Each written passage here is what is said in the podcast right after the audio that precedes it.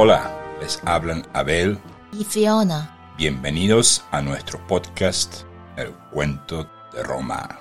Episodio 2. El caballo de Troya. Bueno chicos, durante nuestro episodio pasado vimos el libro 1 de la Eneida explicando el origen de Roma y la historia de Eneas en su viaje hacia Italia.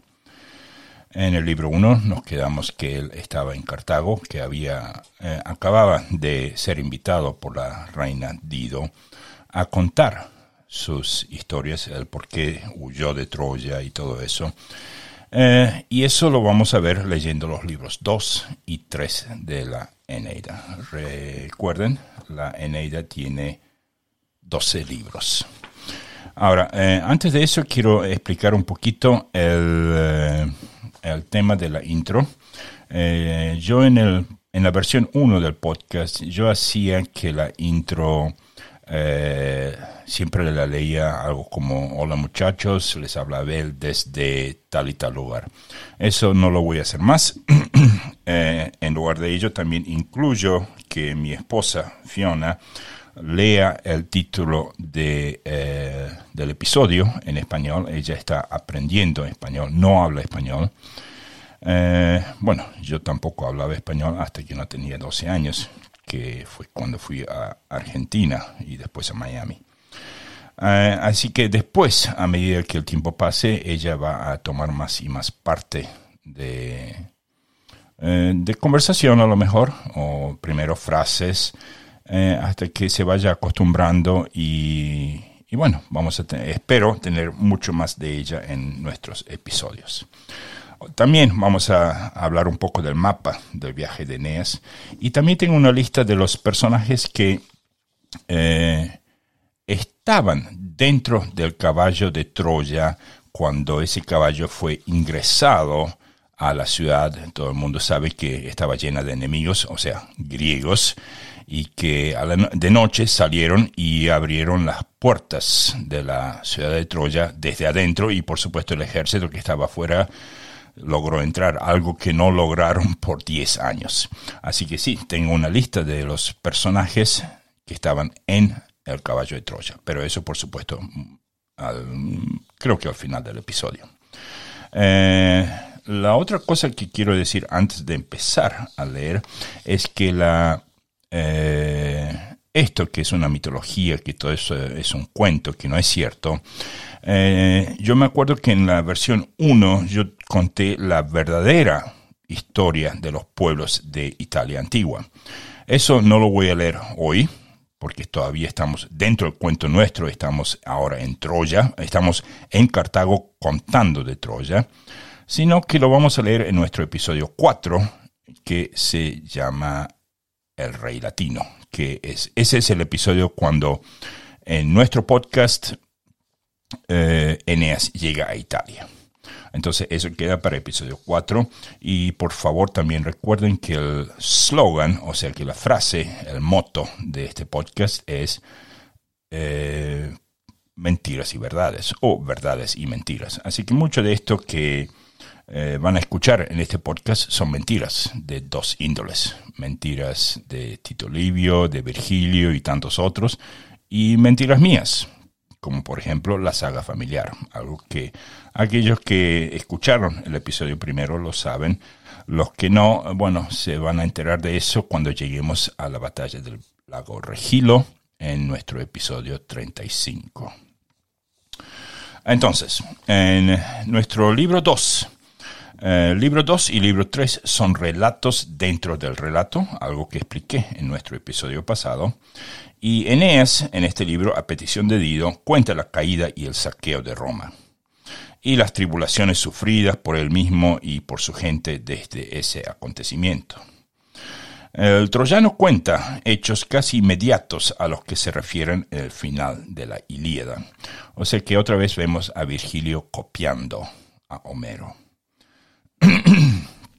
El relato que hace Eneas de la toma de Troya se abre con el episodio del caballo. Ulises, junto a otros soldados griegos, se ocultan en un caballo de madera que según decía el libro, era alto como un monte. En latín eso era instar montis equum. Eh, mientras que el resto de las tropas griegas se escondieron detrás de la isla de Ténedos, que queda frente a Troya. Los troyanos, ignorando el engaño, entienden que los griegos han huido y hacen entrar el caballo en la ciudad. Ahora, esto, por supuesto, eh, aquí quiero poner mucho más, de, mucho más detalle, porque eh, hubo gente que, no, que desconfiaba de ese regalo. un, un, día, o sea, después de 10 años de, asedio y de no tener, de no ni siquiera poder ir a la playa a nadar un poco porque hay griegos afuera, un día de pronto no hay nadie. Mm, eh, la playa está vacía. Y hasta Príamo salió a caminar por la playa y lo que encuentran es un enorme artefacto de madera en forma de caballo.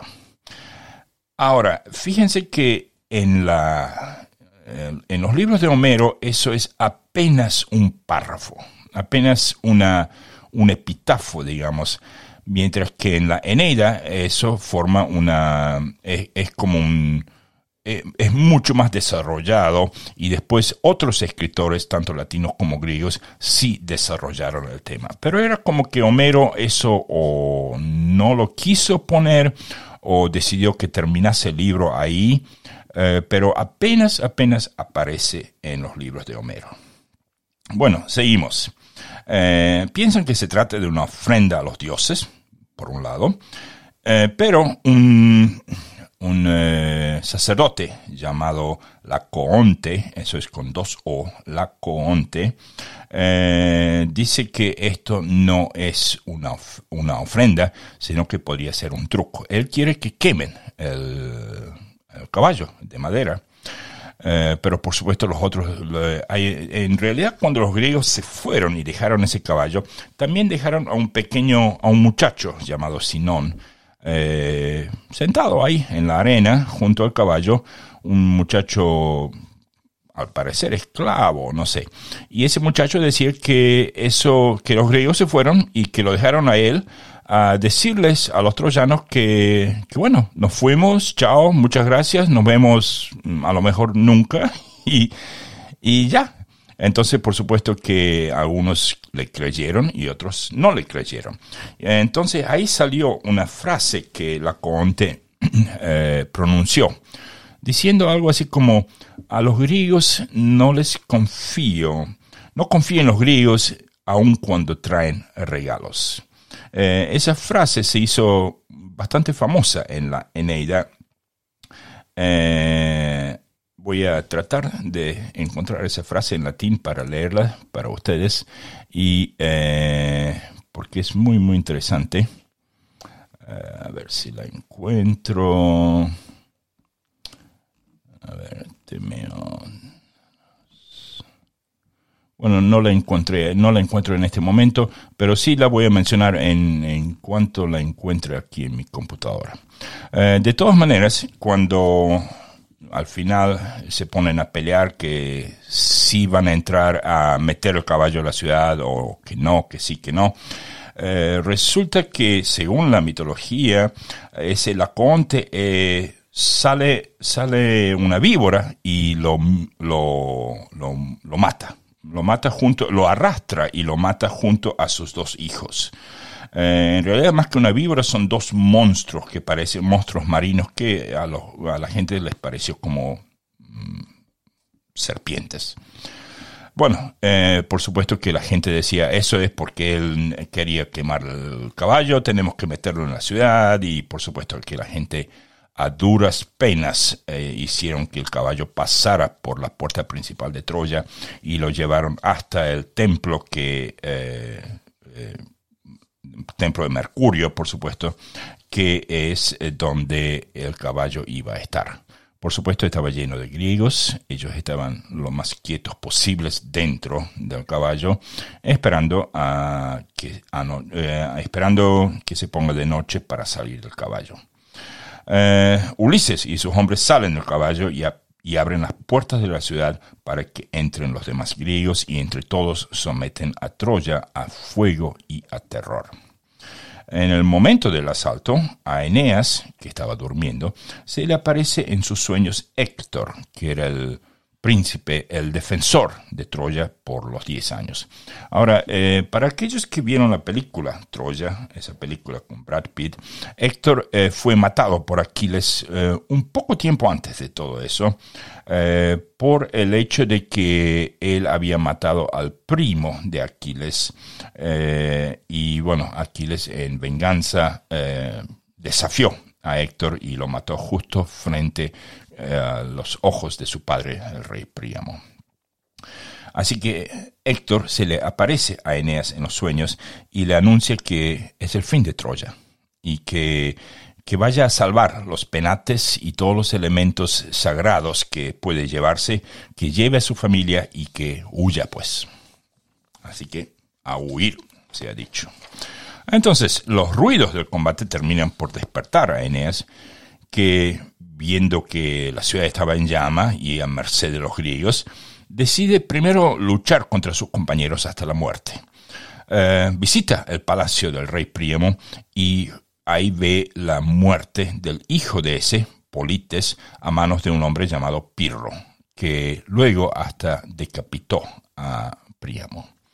En el medio de ese caos, por supuesto había caos ahí, Eneas ve a Helena y por supuesto que él piensa por culpa de esa Helena, eh, la guerra en realidad no hubiese habido una guerra si no fuese que eh, París no hubiese traído a, digamos, robado a Helena de Esparta y si no la hubiese traído a Troya.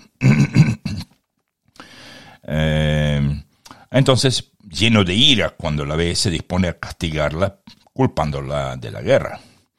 Eh, Venus, la madre de Eneas, se aparece y le manda contenerse. Hey, hey, hey, nada de eso.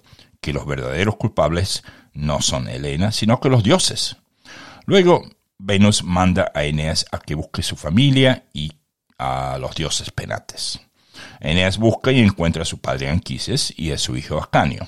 En principio, Anquises no quería irse, pero no sé, dicen que salen dos rayos, eh, presagios divinos, y el viejo está convencido. Ahora, el viejo no podía caminar por una mm, otra historia un poco larga, er, que Anquises, cuando hizo a Eneas con la diosa Afrodita, que es Venus, eh, resulta que era, cuando él era joven, era apuesto, por supuesto, y como todo personaje como todos los personajes eh, principales, y estaba cuidando de un rebaño de ovejas en, cerca del monte Ida. Y dicen que Afrodita eh, lo vio y inmediatamente se enamoró. Y bueno, ahí crearon a Eneas. Y después de eso, justamente después de, digamos, hacer a Eneas, de, de crear a Eneas, ella le dijo que si él, que él no tenía que decirle a nadie eh, de la naturaleza de ella, que ella era una diosa. Eh, no sé si fue inmediatamente después o años después, él sí habló. Y el castigo fue eh, tampoco sé de quién exactamente fue el castigo, eh, que bueno, quedó paralizado de una pierna, así que no podía caminar muy bien.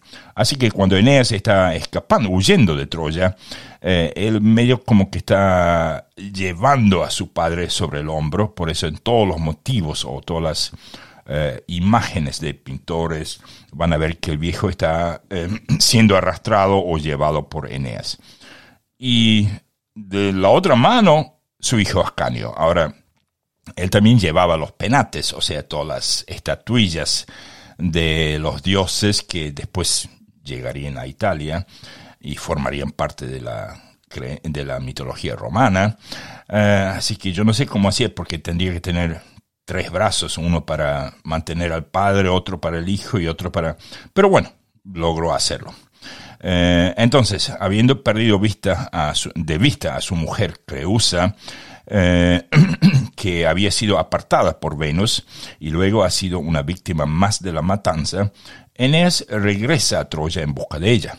Se pone a buscarla, según algunas versiones es ahí donde ve que Príamo es decapitado, según otras es antes, no sé. Eh, y la esposa se le aparece se le aparece en una, una aparición y le dice que tiene que huir y que su destino es la eh, fundación de una ciudad en Italia de la cual provenirá Roma. Y, que también que va a tener otra mujer eh, que no va a ser un espíritu porque Cleusa ahora era un espíritu, claro. Y bueno, ahí es donde termina eh, libro 2.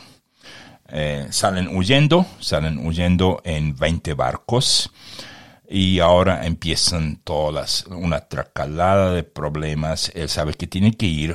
Eh, yo traté de calcular cuánta gente cupo de eso. De eso hablé un poco el episodio pasado, pero si tuvo 20 barcos, tuvo por lo menos 200 mm, o 300 personas. La otra cosa que noto es que fueron con mujeres. O sea, no fueron hombres solamente como el, eh, como el caso cuando Rómulo fundó Roma, que no tenía mujeres. No, no, no. Estos, esta gente iban con mujeres, con chicos, eran todos juntos con familias.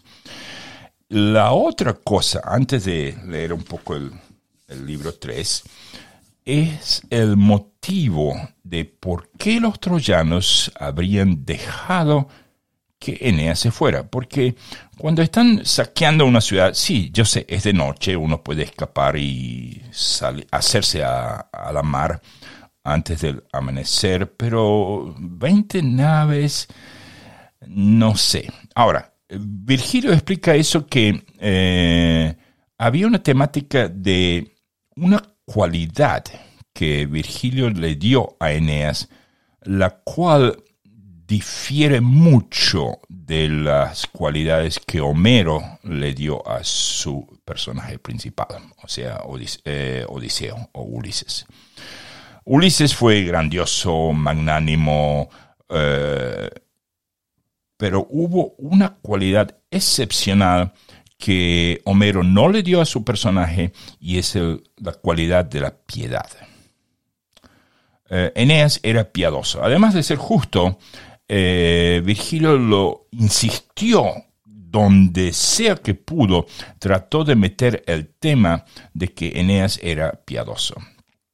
Yo personalmente no creo que eso era por, eh, digamos, una inyección de Augusto o un consejo de Augusto, yo creo que eso lo hacía un poco para burlarse de Augusto, porque eh, si bien vamos a hablar de Virgilio y de Tito Livio en nuestro futuro episodio 22, eh, tienen que saber que Virgilio no, no era exactamente un amigo o un admirador de, eh, de Augusto. Pero por supuesto el hombre es el emperador y, uno no puede estar desobedeciendo a un emperador. Eh, pero de manera muy, yo diría, astuta, eh, él metía a sus, a, sus, a sus personajes, los ponía en situaciones y los ponía en, digamos, sí, en situaciones donde el, el comportamiento de sus personajes eran realmente humanos no eran, realmente los, los hacían humanos con cualidades, con eh, cosas buenas, cosas malas. Eso sí era diferente a la, tanto la Ilíada como la Odisea. Eh, así que por ese lado, así es como Virgilio explica que a Eneas se le permitió irse, por el hecho de que era un hombre piadoso, que era, en realidad era famoso dentro de Troya por su sentido de justicia y piedad. Si bien es un personaje menor dentro de las obras de Homero, y algo que Virgilio dijo, muchas gracias, señor Homero, para que él pudiera hacerlo más grande, porque capaz que si no hubiera tenido que buscar a otro personaje para su libro y no se llamaría Eneidas y no se llamaría no sé. Eh, pero eh, eso era algo que eh, aprovechó, realmente lo aprovechó. Ahora, en la película Troya, en inglés Troy con Brad Pitt, Eneas aparece como un, no sé, un muchacho. Sí, aparece con un viejo, lo está llevando de un brazo. pero realmente aparece como si tuviese, no sé, 12, 13 años y eso es totalmente, no coincide con la historia. Hay varias eh, inconsistencias entre la Eneida de Virgilio y la película. Eh, la otra gran inconsistencia que vamos a ver es que en la película Melenao, o sea, el rey de Esparta y el, esposo de Helena, muere, muere antes del tema del caballo de Troya. Y eso no es cierto porque eh, muchos, muchos eh, analistas meten a Melenao, al rey Melenao, dentro del caballo de Troya, que es nuestro tema de hoy. Así que bueno, vamos al libro 3, pero antes de eso vamos a la palabra en latín. La semana, ahí aquí tendría que poner un poquito de música de fondo, ahí va. La semana pasada teníamos la palabra nunc. Y veamos aquí. Y yo, lo, yo creo que lo primero que se nos cruza por la mente es la palabra nunca, ¿verdad? Y no los culpo, me pasó a mí también la primera vez que vi la palabra nunca. Por supuesto, esto es una palabra que apareció también en mi primer episodio tres años atrás, es decir, en el cuento de Roma versión 1. Eh, pero ahora, por supuesto, sé. Nunc en latín no es nunca. Significa ahora. Así es. N-U-N-C. Nunc significa ahora. Bueno, eh, nunca vamos a la, digo, ahora vamos a la palabra de la semana, de esta, a la palabra del episodio, de este episodio. La palabra en latín de este episodio es ex. Así es, dos letras, E, X. Así que en nuestro episodio 3 vamos a ver ex. Eh, y como es costumbre, para los que saben del podcast, eh, para los que ya me conocen del podcast, eh, cada episodio vamos a tener una palabra con la excepción de episodios de El Estado de la Unión, episodios de biografía y unos episodios nuevos que introduzco que son llamados episodios de batalla. Esos episodios van a tener un formato un poco diferente Tampoco van a ser leídos, va a ser todo estilo charla. Eso me, eso me resulta, me parece que me resulta mucho, mucho más fácil y no quiero dejar de publicar esto. Esta vez empecé, me, eh, esa también fue una de las causas que me quemé haciendo el podcast. Entonces, para la semana que viene tenemos la palabra en latín. Ahora vamos a volver a nuestro cuento y vamos a leer libro 3 de la Eneida. Esto todavía es Eneas contándole la historia a Dido de cómo había salido de Troya y cómo había llegado a donde llegó.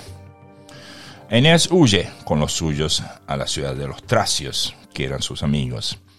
Y habiendo desembarcado allí, Eneas quiere cumplir su intención de fundar una nueva ciudad, así como le acaban de decir. Se lo dijo Héctor en su eh, sueño, después se lo dijo Creusa, eh, que se le apareció.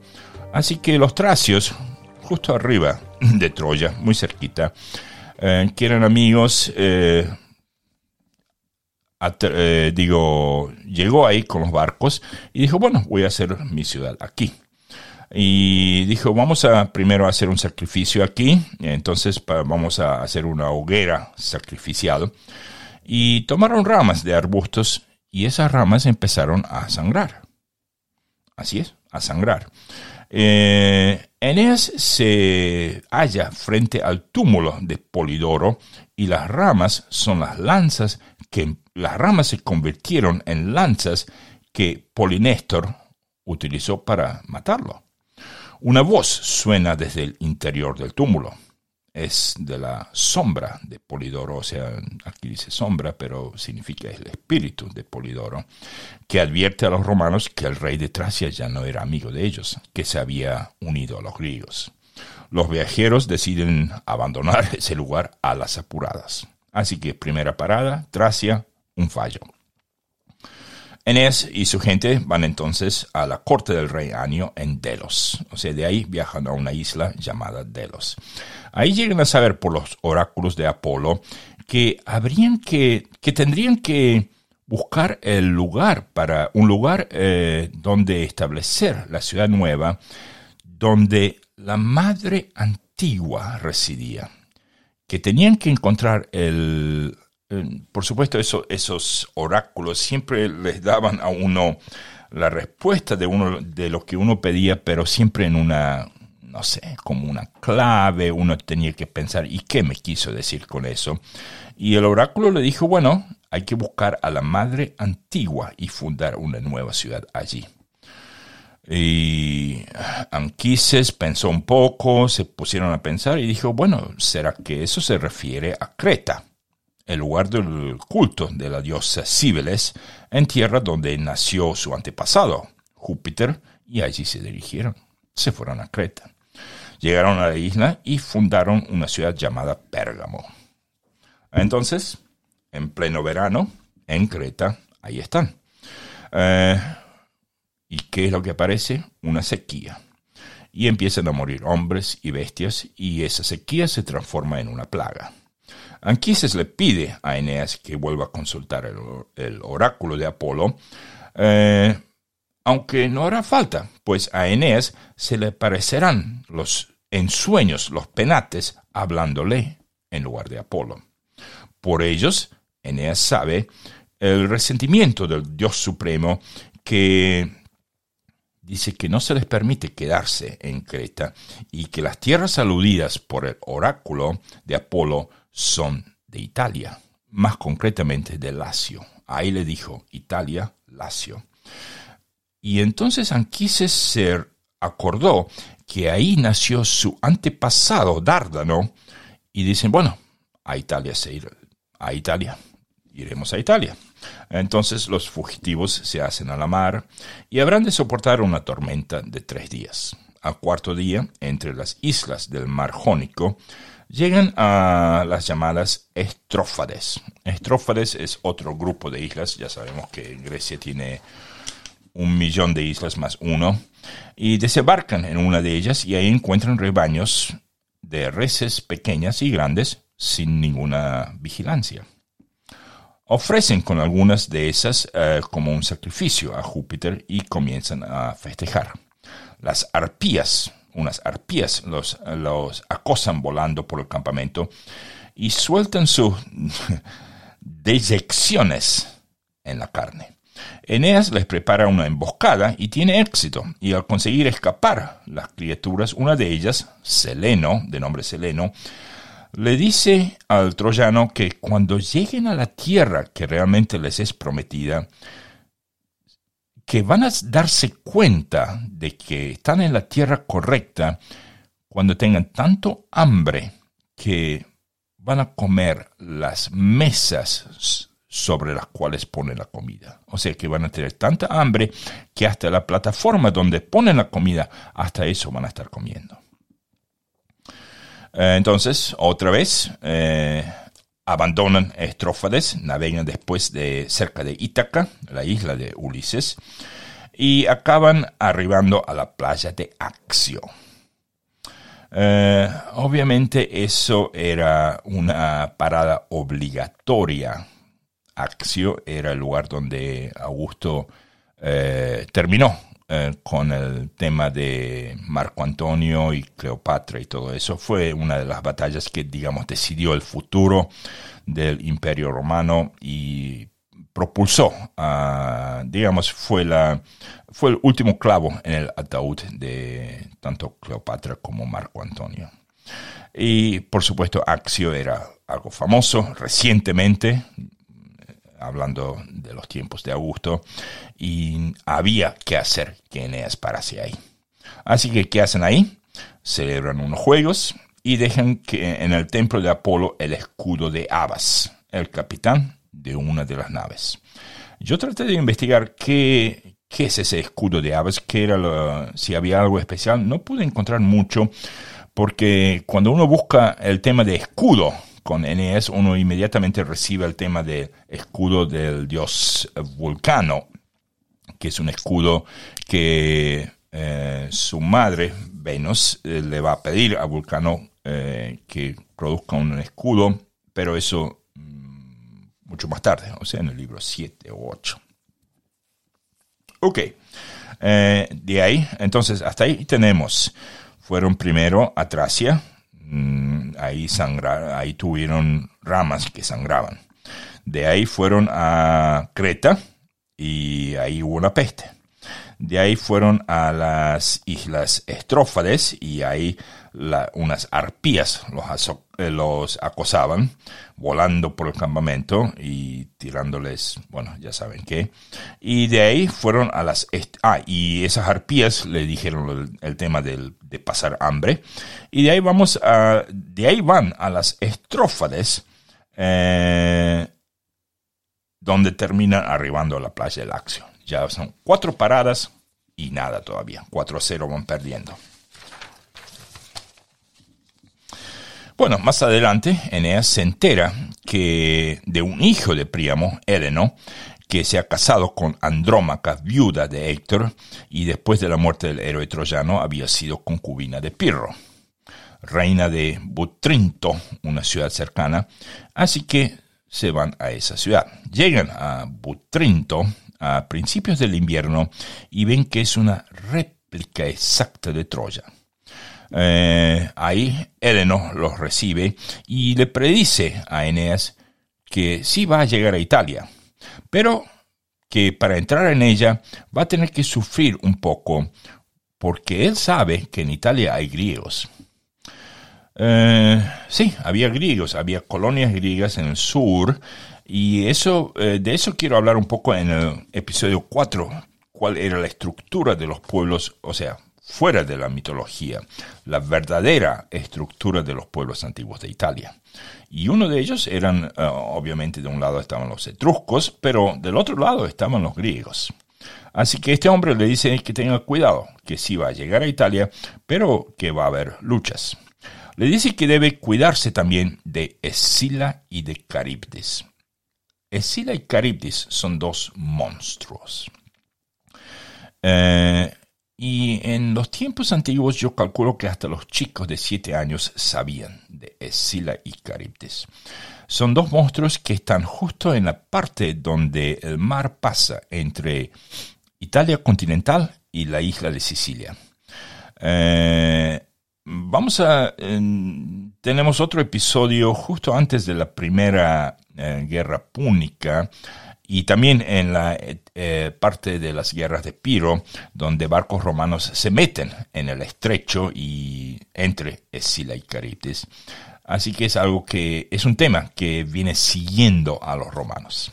Bueno, el hombre le dice no vayan entre el estrecho, entre Sicilia y digamos la punta de la bota de Italia, Así que Eneas guarda eso en su memoria y dice, bueno, entonces, ¿será que navegaremos alrededor de Sicilia entonces?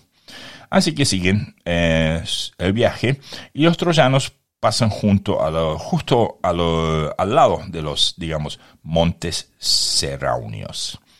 Antes de dirigirse, y aquí dice Trinacia, Trinacia es un lugar en Sicilia, ofrecen sacrificios a Juno y a Minerva. Eh, ya, cerca de la costa de Trinacia, avistan al volcán Etna. Continúan eh, ya en el estrecho de Mesina por intentar e, evitar a Escila. Casi acaban diezmados por Caribtes, el otro de los monstruos, pero el remolino de la bestia los impulsa mar adentro y así perdidos arriban a la costa de los cíclopes. Bueno, como si no hubiese suficiente aventura, ahora tienen cíclopes, los monstruos, los famosos monstruos de un ojo. Allí se encuentran con un griego abandonado por Ulises y sus hombres. Su nombre es Aqueménides, y ese hombre, eh, por supuesto, no estaba solo, él estaba con su, con su tripulación. Le pide a Eneas que lo lleve con él y, y ellos lo toman. O sea, ahí vemos otra vez el tema de Eneas siendo piadoso. Eh, y bueno, le dice, súbanse, vengan con nosotros, y los, eh, los cíclopes se apresan a atacarlos, pero no llegan a alcanzarlos. Así que aquí hay un poco de acción de ellos eh, tomando a Aqueménides como parte de su equipo y huyen porque los cíclopes, calculo yo, le están tratando de hundir los barcos con rocas porque esos gigantes podían alzar rocas tremendas y, tirarlas hacia los barcos. Bueno, habiendo escapado de los cíclopes, Aqueménides conducirá a los troyanos a Trinacia. Eh, pasan por Ortigia y luego por el puerto de Drépano, donde muere Anquises. Drépano es el lugar de una famosa batalla de la Primera Guerra Púnica, pero hoy, por hoy, es el lugar donde Anquises, el padre de Eneas, muere. No muere de un accidente o de una lucha o de alguna intervención divina, nada de eso, muere simplemente de viejo. Eh, con la relación de esos hechos, Eneas termina de contar la historia a su anfitriona. Así que aquí tenemos que hasta ahí es el inmedia res, o sea, el flashback que él había comenzado y con eso va a empezar libro 4, no lo vamos a leer hoy, eso queda para el episodio La Reina Dida, La Reina Dido, eh, perdón, pero sí quiero repasar un poco, y aquí tengo que pasar, para los que están viéndome por YouTube, me voy a pasar a la cámara, a la cámara que está encima mío, bueno, y ahí tenemos eh, un mapa del viaje de Eneas. De Troya fueron a Tracia, un lugar que se llama Enea, y ahí estuvieron... Eh, un lío con ramas que se convertían en sangre y que le dijeron que el rey de, Tracia no era amigo de ellos. De ahí fueron a Creta, Ortigia, eh, y de ahí costearon por el lado occidental de Grecia, Ítaca, las Estrófades, Butrorum, tocaron, cruzaron el mar, digamos, la, la parte casi casi del mar Adriático, tocan la punta, digamos, el talón de la bota de Italia y no se animan a pasar por el estrecho, sino que van al sur de Sicilia. Eh, este mapa dice Erix, pero yo tengo otro mapa más eh, que hice yo y que va a ser parte de aquí, Drépano.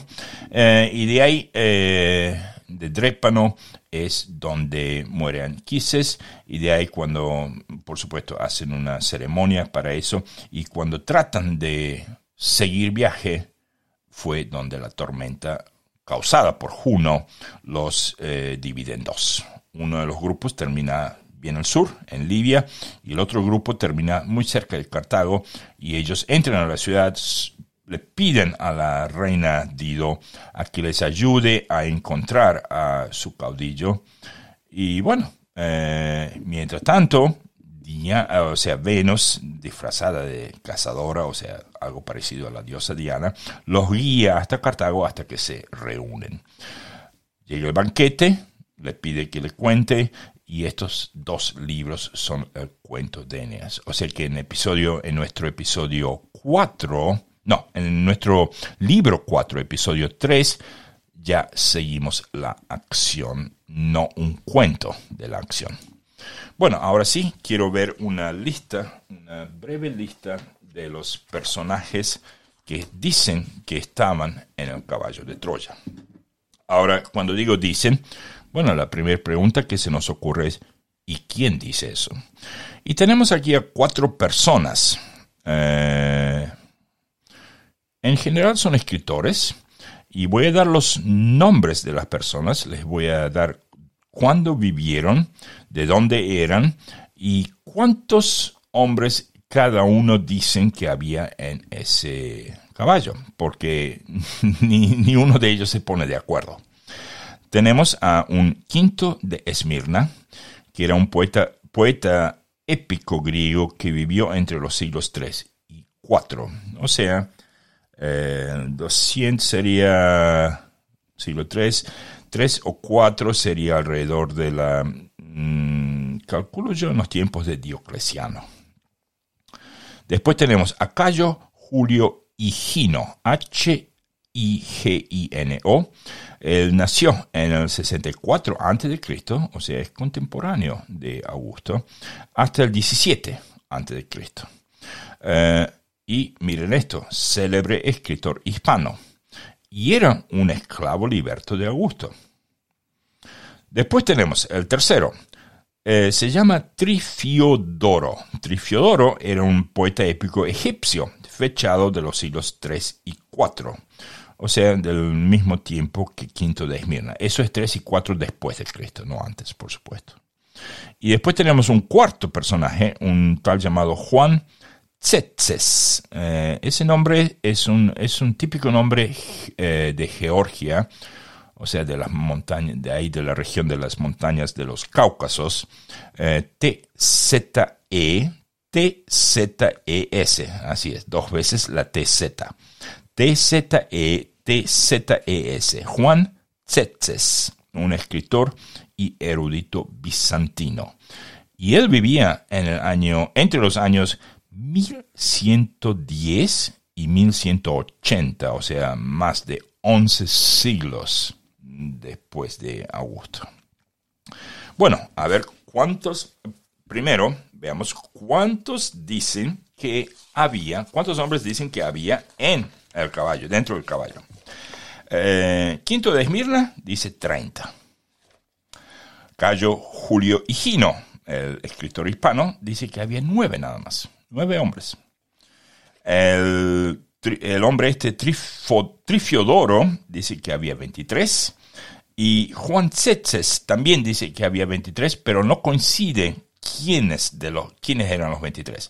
Ahora, si ponemos la lista completa de los 30, los 9, los 23 y los 23, no tenemos 30, no nos dan 30, nos dan 40, porque hasta el hombre este quinto de Esmirna eh, no puso en sus análisis, él no puso gente dentro del caballo que otros sí pusieron. Así que en total les voy a dar 40 nombres muy brevemente y qué función y qué relación tenían con el caballo de Troya y en algunos casos, algunos de los casos, eh, bueno, tenemos datos de cómo terminaron, si terminaron matados, qué pasó con ellos, ¿ok?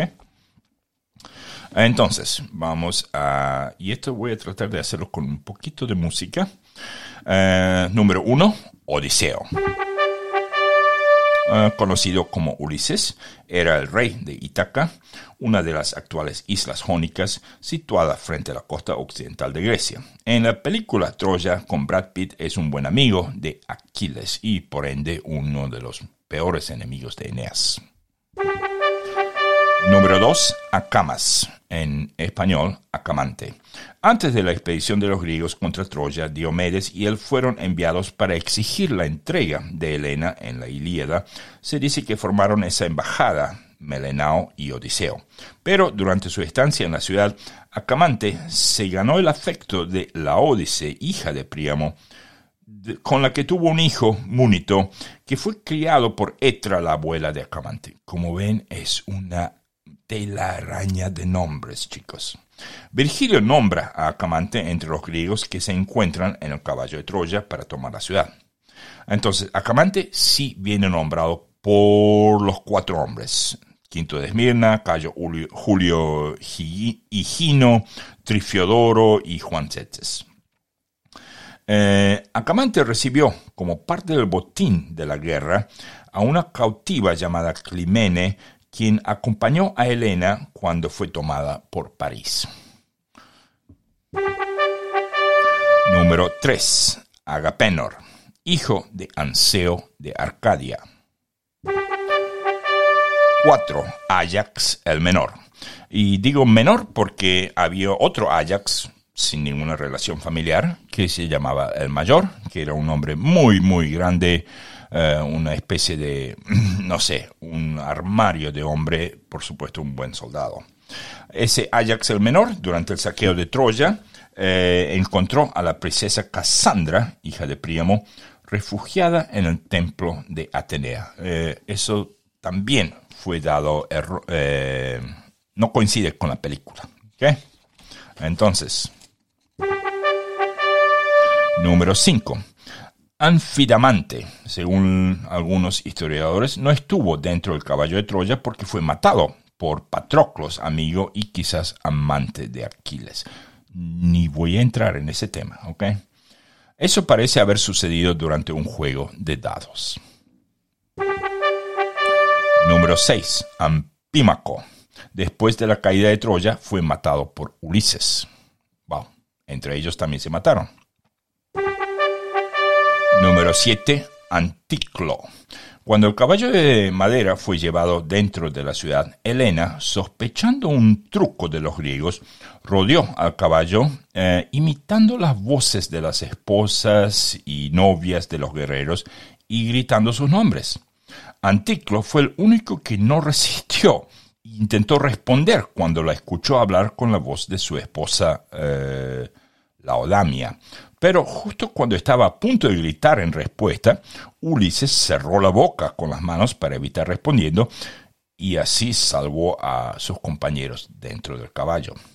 Dice otra historia que cuando Ulises le tapó la boca con las manos, eh, lo hizo tan fuerte que lo mató. O sea, se quedó sin, Anticlo se quedó sin aire. Pero bueno, vamos a ver. Antímaco, número 8, Antímaco. Eh, no pude encontrar nada de él porque hay otro Antímaco, un erudito del siglo siguiente. 9.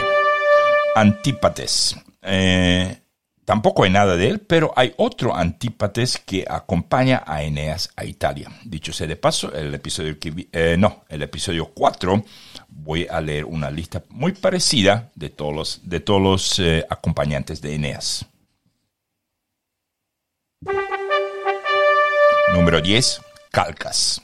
Actuó como augur en la guerra de Troya. También predijo que Eneas sobreviviría el saqueo de la ciudad y que fundaría una nueva ciudad. Cianipo, rey de Argos. Demofonte, eso es número 12, hermano de Acamante. Los dos entraron a Troya a escondidos dentro del caballo. Demofonte se casó con Filis, hija de un rey tracio, posiblemente de Citón, mientras se detuvo en Tracia en su viaje a casa después de la guerra de Troya. Al día siguiente de la boda, sin embargo, tuvo que irse, prometiendo regresar y llevarse a Filis con él lo antes posible. Bueno, aquí ya pueden imaginarse que viene otra historia, ¿no? Eh, esa muchacha Phyllis le dio un ataúd y le dijo que no lo abriera a menos que perdiera toda esperanza de regresar a ella y a Tracia. Demofonte finalmente se instaló en Chipre y se olvidó de Phyllis. Ella venía a la orilla de la mar todos los días esperando ver las velas de su barco, pero en vano. Una vez pasada la fecha señalada, murió de dolor o se ahorcó. Un día, Demofonte abrió el ataúd por curiosidad. Lo que vio allí fue tan espantoso que saltó sobre su caballo y montó como un salvaje hasta que se cayó del caballo con su propia espada y murió. Otros, sin embargo, dicen que regresó, pero Phyllis ya estaba muerta para ese momento, cuando abrazó el almendro sin vida en el que se decía que se había transformado ella después de la muerte, el almendro comenzó a florecer. Diomedes, ese es otro que los cuatro autores eh, están de acuerdo que estaba en un caballo. Diomedes, rey de Argos. Pero es en esa guerra, la guerra de Troya, donde Diomedes forja el mito del guerrero indomable y valeroso, acaso el más bravo junto a Aquiles y en todo caso invicto. Como pretendiente, que fue de la bella Helena, aportó 80 naves a la armada aquea y desde el inicio participó como protagonista en los principales pasajes de la guerra que cantó Homero. 14. Equión hijo de Porteo. Fue el primer griego en saltar del caballo de Troya cuando abrieron la puerta y perdió su vida. 15. Epeo, hijo de Panopeo, fue un soldado griego que participó en la expedición de la guerra de Troya al mando de 30 embarcaciones. Es famoso por ser el creador del caballo de Troya. Ajá, recordemos eso, Epeo, E-P-E-O. Eh, en la Ilíada se menciona que siguió las instrucciones de Atenea pero la mayoría de las tradiciones atribuyen la idea del caballo a Ulises mismo. Tras terminar la guerra, regresó a Italia, donde, según Virgilio, fundó las ciudades de Metaponto y Pisa. Según una tradición, en Metaponto consagró a la diosa Artemisa las herramientas con las que construyó el famoso caballo de Troya. Eumelo, perdedor de la carrera de caballos durante los juegos funerarios en honor a Patroclo. Eh, hay otro Eumelo que también acompaña a Eneas a Esperia, que era como se llamaba Italia en ese entonces. Número 17. Euríalo, uno de los famosos argonautas. Perdió la pelea de boxeo contra Epeo durante el funeral ofrecido a Patroclo. 18. Eurídamo. Mm, tampoco hay nada de él. 19. Eurímaco. Luego se casa con una de las muchas hijas del rey Príamo llamada Polixena. Eh, sí, yo ya me di cuenta que ese Príamo tenía un montón de hijas.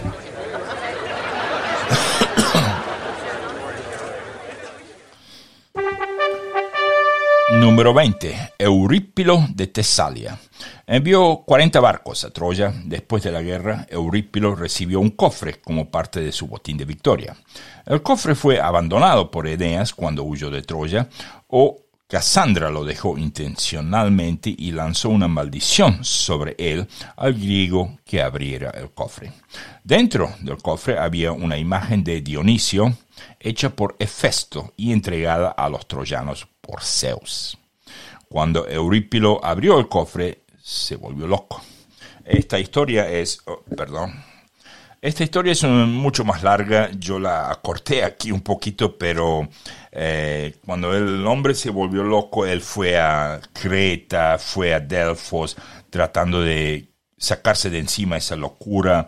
Eh, les digo, muchachos, es una historia de como 20 años de largo. Eurípilo de Tesalia. Yalmeno, otro de los argonautas. A diferencia de su hermano mellizo Ascalapo, Yalmeno sobrevivió la guerra. Se dice que terminó en Cólquida, en las montañas del Cáucaso, donde fundó una colonia y cuyos habitantes se, se denominaron más tarde los aqueos del Ponto. Idonomeo de Creta. Participó en la guerra de Troya frente a 80 naves. Tras la caída de Troya existen diferentes tradiciones sobre su regreso.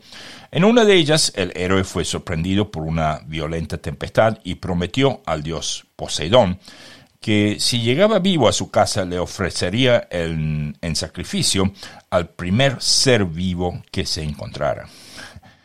Poseidón eh, aceptó, pero para desgracia del hombre, quien primero vio al tocar tierra fue su propio hijo. Él, de todos modos, cumplió su voto. Después cayó sobre la isla la peste y los súbditos lo culparon y lo desterraron. Es posible que Eneas haya visto esa plaga en la obra de Virgilio porque coincide el año eh, de la plaga en el caso de Idomeneo de Creta, y cuando Eneas fue a Creta, a lo mejor era esa misma plaga. Seguimos. 23. Hipídamo, argonauta oriundo de Tracia. Se dice que se convirtió en enemigo del rey Agamenón y trató de matarlo después de la caída de Troya, pero que su lanza se dobló por, eh, contra el cinturón de metal del rey, a lo mejor el rey era gordo también, no sé. Fue matado por Agamenón, el cual luego también mató a Coonte, hermano de Hipídamo. Entonces lo mataron a Hipídamo. 24. Leonteo. Marchó contra Troya al mando de las tropas de Tesalia. Dicen que mató a cinco soldados enemigos el día del saqueo de Troya. 25. Macaón fue un pretendiente de Helena, por lo que participó en la expedición contra Troya, capitaneando, oh, esa palabra, capitaneando junto a su hermano Polidario, eh, Podalirio, 30 na eh, sí, es Podalirio, es correcto. Eh, entonces, capitaneó junto a su hermano Podalirio 30 naves provenientes de Ítome y Ecalia, mm, obviamente regiones o islas de Grecia. Durante una de las batallas, Macaón fue herido en la espalda por una flecha de París y luego rescatado. Esa historia también era muy larga, pero tampoco la quise poner aquí. 26. Mejes. Capitaneó el contingente procedente de las islas Equínadas durante la guerra de Troya eh, con 40 naves. Y ahora viene otro que todo el mundo está de acuerdo que estaba dentro del caballo. 27. Melenao. Por supuesto que Melenao estaba ahí, legendario rey de Esparta micénica, esposo de Helena, así como una figura central de la guerra de Troya. Fue hermano de Agamenón, rey de Micenas y líder de las tropas aqueas. En la película Troya con Brad Pitt muere durante un duelo con París, pero eso no es fiel a ninguna de las versiones históricas del evento. Eh, después del saqueo, ¿qué pasó con Helena y Melenao? Según dicen que se reconciliaron, que le perdonó, pero su viaje de regreso a Esparta duró ocho años. Y obviamente otra historia más. Y nos quedan cuatro más. 28. Menesteo, rey de Atenas. Durante su ausencia, su trono fue usurpado. Después de la guerra, fue con sus 40 naves a Melos, un grupo de las islas Cícladas, y se convirtió en rey ahí. Claro, ¿para qué volver a Atenas si lo usurparon apenas salió? Calculo que al siguiente día. Meriones, de Creta. Según el relato homérico, escapa a duras penas de las manos de Eneas el día del saqueo de Troya. Así que Meneas no era un chiquillo, un muchacho de 12 o 13, era un hombre. En los juegos fúnebres organizados en honor a Patroclo, recuerden, Patroclo era el primo de Aquiles. Eh, Héctor mató a, Patroclo pensando que estaba luchando contra Aquiles, porque Patroclo se puso el yelmo y la ropa eh, de eh, todas las cosas de Aquiles. Entonces, en los juegos fúnebres organizados en honor a Patroclo, participa en la carrera de carros, el tiro con arco y el lanzamiento de jabalina, venciendo en la segunda de estas pruebas como un buen cretense.